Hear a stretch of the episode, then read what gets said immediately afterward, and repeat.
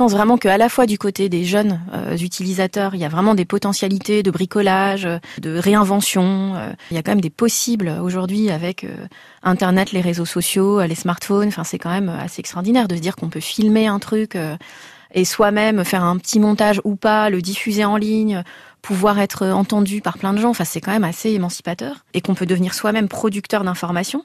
Et là, si on pense inclusion, citoyenneté, enfin, on est quand même sur des alors encore une fois, c'est des potentiels. Après, euh, est-ce qu'on a un cadre qui permet vraiment que ça se réalise? C'est une autre question, mais on a quand même ces potentialités-là. Et du côté, je dirais, des producteurs d'infos aujourd'hui, des éducateurs, bah, il y a aussi plein de choses dont on peut se saisir. Et on le voit dans l'éducation nationale avec des enseignants euh, voilà, qui vont utiliser... Euh, moi, j'ai pu observer, euh, c'était assez chouette, une séance dans un lycée à, à Roubaix, où en fait une enseignante accompagnée d'un journaliste refaisait la campagne électorale. Donc les jeunes jouaient chacun des médias ou des candidats. Et en fait, ils faisaient tout ça en utilisant Twitter dans la classe. Du coup, il y avait un, TBI, hein, donc un, tableau interactif.